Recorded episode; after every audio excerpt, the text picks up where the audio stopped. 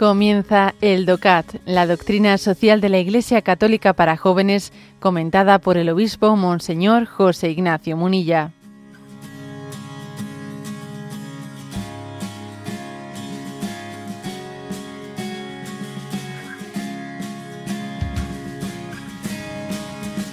Punto 72. ¿Cuándo la persona es especialmente amenazada? Y responde, Especialmente al comienzo y al final de la vida, el hombre apenas puede defender por sí mismo su derecho a la vida, su dignidad humana y su integridad personal. En, estos esos momentos necesita a los demás, quienes han de reconocerle la dignidad inviolable y el carácter sagrado de su vida.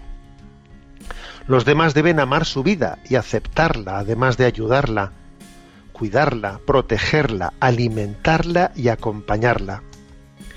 Se puede decir que desaparece la solidaridad cuando los necesitados son vistos únicamente como una carga.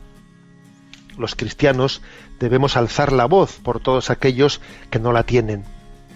Toda vida, incluso si está enferma o limitada, tiene una dignidad irrenunciable y no debe ser vista como inferior o carente de valor como veis, el punto 72, o que hasta qué punto no pone el dedo en, la herida de esta sociedad, en la que estamos viendo que ahora mismo la sociedad plantea como signo de progreso, como signo de progreso, un modelo, un modelo en el que el hombre tiene derecho ¿eh?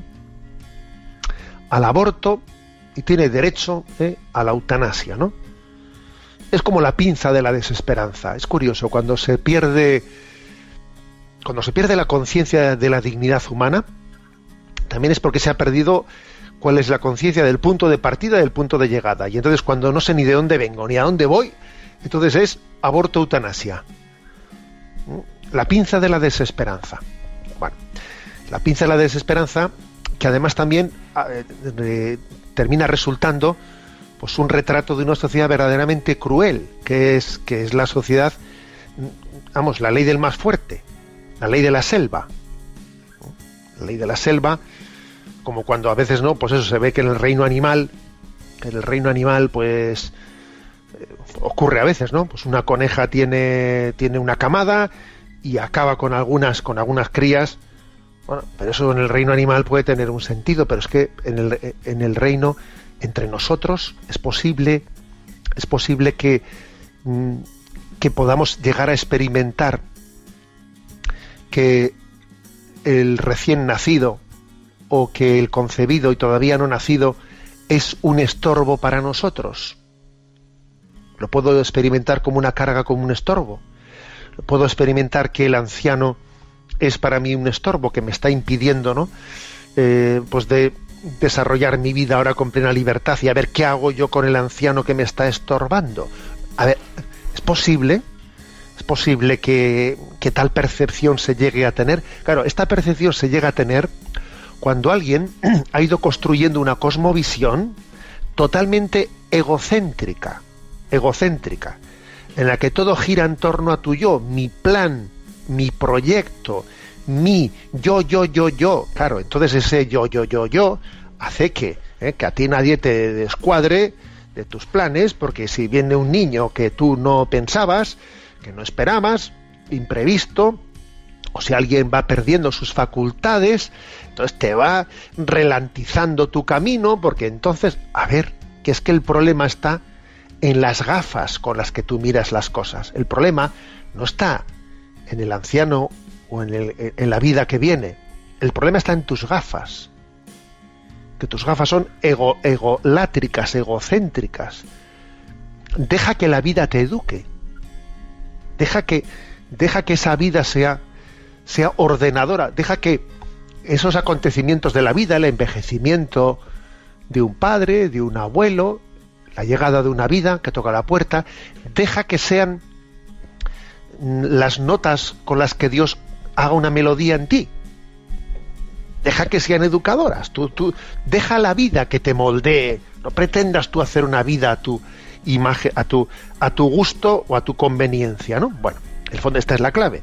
Bueno, Eso desde el punto de vista nuestro, personal, y desde el punto de vista social, pues es obvio que aquí hay que luchar, tenemos que luchar por prestar nuestra voz a los que no tienen voz. Y prestar nuestra voz a los que no tienen voz es defender la vida concebida y no nacida, ¿eh? y defender la dignidad de los ancianos, ¿no?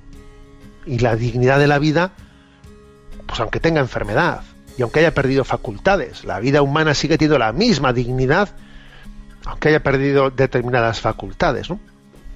Bueno, para iluminar esto, aquí hay un discurso eh, del Papa Francisco al Parlamento Europeo que se pronunció el 25 de noviembre del 2014, que aquí este punto del DOCAT 72 también trae a colación para, pues para iluminarlo. ¿no?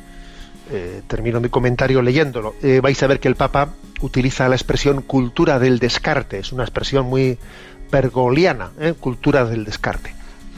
El ser humano corre el riesgo de ser reducido a un mero engranaje de un mecanismo que lo trata como un simple bien de consumo para ser utilizado, de modo que cuando la vida ya no sirve a dicho mecanismo, se la descarta sin tantos reparos, como en el caso de los enfermos, los enfermos terminales, de los ancianos abandonados y sin atenciones o de los niños asesinados antes de nacer.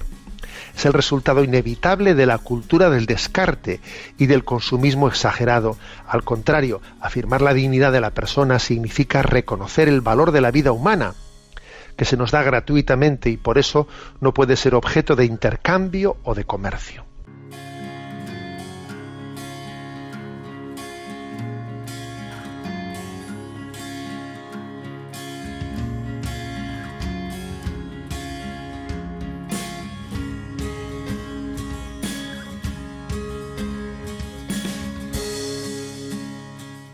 Has escuchado el DOCAT, la doctrina social de la Iglesia Católica para jóvenes, comentada por el obispo Monseñor José Ignacio Munilla. Encuentra todos los audios en radiomaria.es.